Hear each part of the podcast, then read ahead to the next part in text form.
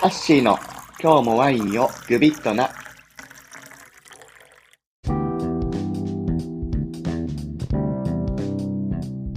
こんにちは、ハッシーです。前回ワインがどうやって作られるのかっていう話をしていたんですけれど、えー、今回は白ワインと赤ワインの違いについて話してみようかなと思っています。まあでもその前にちょっと今日もグビッと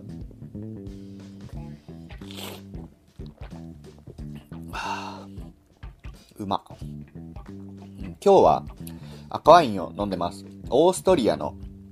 クリスチャンチダという生産者の、えー、カピテルアインス2021というワインを飲んでいます。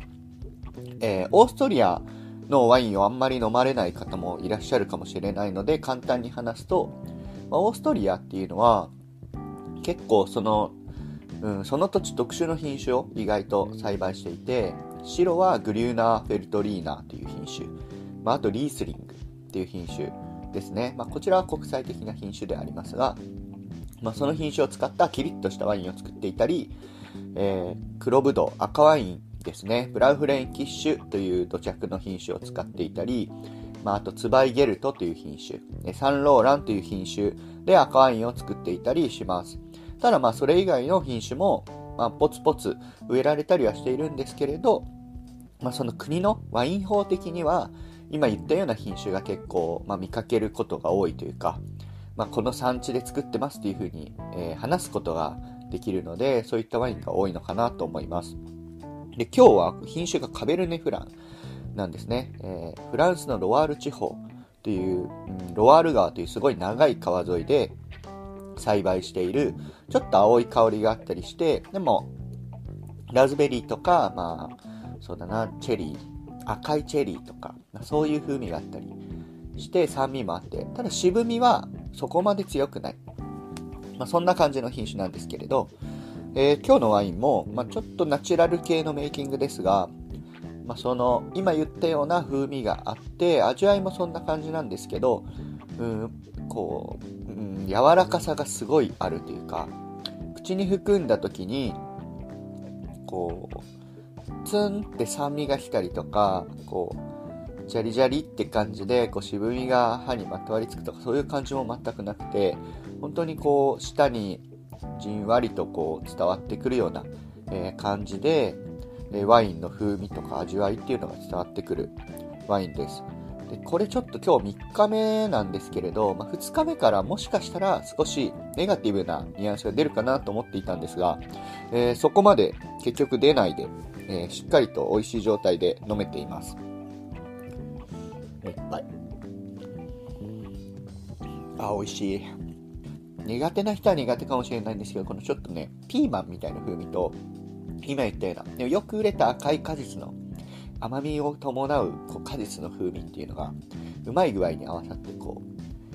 ピーマンっぽい香りも清涼感を与える。ちょっとハーブとかトマトの葉っぱみたいなトマトの葉っぱの匂い嗅ぐことあんまないか。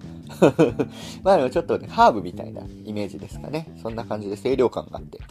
えー、ただ果実の熟度も高くて、酸もキリッとしているので、美味しいですね。はい。ではまあちょっと本題に入ろうかと思うんですけれど、えー、改めまして、えー、白ワインと赤ワインの違いについてですね、えまず何が違うかというと色が違います。はい、見たらわかると。そうですね。まあ、なんでかというと、前回も言ったんですけれど、原料が違うからですね。えー、白ワインは白ぶどう、赤ワインは黒ぶどうから作られてます。そんなん当たり前やんっていう話なんですけれど、まあもちろんそうなんですよね。まあそこの色素の含有量とかがそもそも違うので、それで、えー、白ワインか赤ワインかっていうのを、まあ、はっきりと変わってくるんですけど、今日はそれ以上にもうちょっと踏み込んで、ワイン作りの話の方から話していこうかなと思います。で、色に関わる物質っていうのが、まあ、うん、代表的なものがアントシアニンと呼ばれるものと、えー、タンニンというような、まあ、ポリフェロ、ポリフェノール類ですね。で、ポリフェノールといえば、他にも、レスベラトロールとか、えー、プロシアニジンとか、そういったものもありますね。これらは論文で血管病変リスクを減らすとか、まあ、そんな可能性があるといろいろ言われているものですね。まあ、今回はちょっとそこは触れないで、アントシアニンとタンニンの部分に、えーうん、話していこうかなと思います。で、えー、白ぶどうと比較して、まあ、色を見てもらえばわかると思うんですけど、うん、可否の色ですね。えー、黒ぶどうはアントシアニンとかタンニンを多く含んでます。まあ、だからワインの色が赤くなるんですけれど、まあ、この色の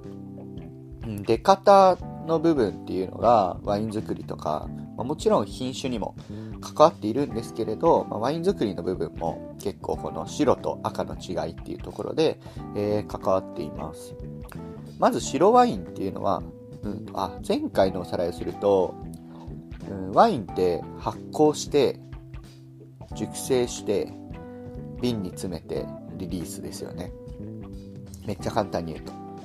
まあ、この過程について少し踏み込むんですけれど、まあ、白ワインっていうのはあの、まあ、可否に別にそんなにアントシアニンとかそういうタンニンっていうのはないんですよね。まあ、可否っていうのは、まあ、その実以上にアロマの成分とかもこう含んでいる、えー、部分ではあるんですけれど、まあだからそのアロマとかをワインにもうちょっと加えたいときは少しその可否を利用したりもするんですが今日はちょっとその話は割愛してまずできる限り可否からのその、まあ、タンニンとかそういうのは渋みの原因になるんですけど渋みとかを抽出したくない。ので可否とはできるだけ接触させずに、まあ、可否を力強く潰したりしても出てしまうのでそういうのも出さないようにして、えー、まあ、緩やかなプレスだったりとかをかけてブドウ絞ってジュースにします。でそのジュースにはまあもう実とか可否の一部からのアロマも含まれてますし、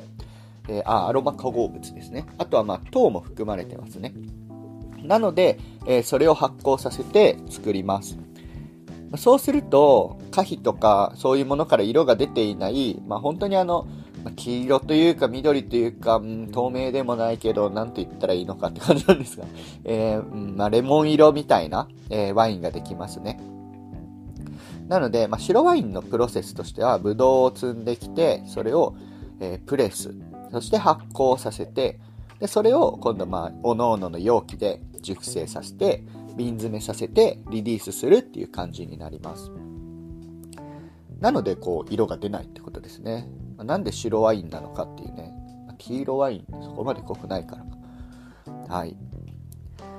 で、赤ワインはっていうと、ブドウを収穫したら、まずま、赤ワインはやっぱり赤くしたいんですよね。なので、可否を、こう、破るんですよ、まず。えー、破砕という行為をするんですけれど、まあ、これは、その、まあ、可否を別に赤ワインもジュースにしたらいいじゃんっていうふうに思うかもしれないんですけど、やっぱその可否からいろいろ抽出したいっていうのが赤ワインで、で、この可否に守られてる状態っていうのは、人間で言うと、皮膚に、まあ、その下の血管とか神経とかありますけど、まあ、それが皮膚によって守られてる、まあ、バリア機能ですよね。可否も同様ですね。もうそのまあ、ブドウの実が露出してたら甘いし美味しいし、まあ、虫とかみんな寄っちゃいますよね。まあ、もちろん寄ってくるんですけど でもまあその露出してるとそこからまあカビとか病気とかも来たりしてどんどんどんどんブドウダメになっちゃうんですよね。まあ、だからそれを防ぐためにあの可否っていうのが基本的にはまずあります。で、なので糖を含んでるのはその実の部分なので、まず可否を破って、その糖が出やすい、果汁が出やすいようにしないといけないんですね。なので、破砕という行為をします。で、そこを破ると、今言ったように果汁がこう出てくるようになります。で、この果汁が、えー、可否がまだ残っている状態ですね。あと種とかも残ってますよね。そのブドウの。まあ、その状態で発酵が始まります。で、この間に、まあ、糖が前言ったようにアルコールに変わっていくんですけれど、まあ、可否の、まあ、アロマ化合物もですし、今度赤ワイン、黒ブドウの場合は、ポリフェノール類をよく含んでいるので、アントシアニンとかタンニンっていったものが、出てきます。まあ、ちょっとだけ難しい話をすると、アントシアニンっていうのは水に溶けやすいって言われていて、タンニンっていうものはアルコールに溶けやすいって言われてるんですね。なんで、最初にアントシアニンが抽出されて、その後でタンニンが抽出されてって感じなんですけど、ほとんど色の原因になってる、まず大事なものはアントシアニンっていうものですごい鮮やかな赤ありますよね。あれはアントシアニンって物質が、その、うん、原因になっているんですね。ただこのアントシアニンってそのままだと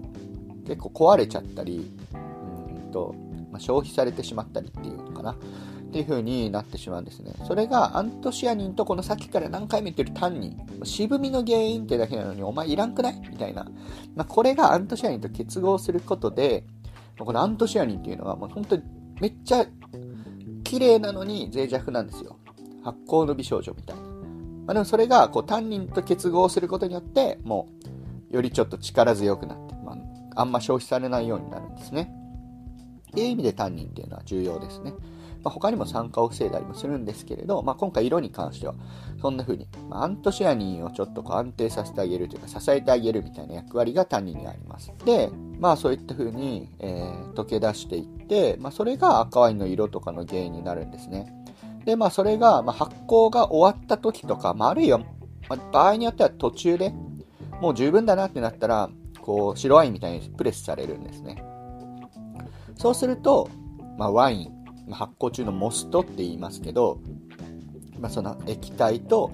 可否、あるいはもう種もですね、に分けられたりします。で、まあ、この後思い描くような熟成容器とかで熟成させたりして、あとはま瓶詰めされて、まあ、おのおののタイミングでリリースされていきます。まあ、白ワインと赤ワインって、じゃあ、つまり、まずブドウが違うっていうのがまず第一前提ですね。で、その次にもう一個は作り方がちょっと違うと。そのブドウを果汁と果皮に分けるタイミングっていうのが、ジュースの段階で分けているのか、ワインの発酵がほとんど終わってから分けているのか、まあ、この違いが色とかに関わってきています。ま、すごい、ここまでの話は非常に大雑把で、まあ、この中に微妙な、もっと他の選択肢とかもあったりはするんですけれど、まあ、まず、こんな感じで白ワインと赤ワインって色違うんだよとか、まあ、だから、これは渋さがあったり、こっちはなかったりするんだとか、知ってもらえると、まあなんだろうな、最初ワイン飲み始める時の白と赤どっちが好き、でもなんでこうなんだろうっていうのが、まあ分かってくるのかなと思って、今日はお話ししました。まあそれが、またこうワイン選びするときに、こう一つの基準になったりしてもいいのかなと思います。あとはですね、うん、まあ今度ちゃんと話しますけど、もうその赤ワイン、多分ね、白ワインは酸味が強くてとか、苦手な人がいたりして、赤ワインは果実味あるものが結構タンニンも強かったりとかするんですね。まあ渋さとか。だから、うん、渋さが強いから赤ワイン苦手っていう人とか、うん、酸味が強くて白ワイン苦手っていう人多いと思うんですけれど、酸味の話はちょっと今日、今回は別か。赤ワインだと、今言ったようにタンニンとか、ポリフェノール類の抽出が結局その渋さとかに関わってきてるわけですね。なので、もちろんその含んでる度合いが品種によって違うので、渋みが少ない赤ワインっていうのはもちろんあります。あるいは、ボジョレーヌーボーみたいなものは結構特殊な作りをするんですけど、それも渋みを抑えるような作りをしてます。そういう赤ワインだったら、まあ、渋み苦手だから赤ワイン苦手なんですよねっていう人でも、まあ、赤ワインをちょっと楽しんだりとかできるのかなっていうふうに思ったりはします。まあ、その好みの、まあ、なんでこうなってるかの部分を少しでもなんかこう分かって、じゃあもうちょっとこういうふうに楽しんでみようかなとか、そんなのが伝われば嬉しいなと思います。はい。それでは、えー、今回はここで終わりにしたいと思います。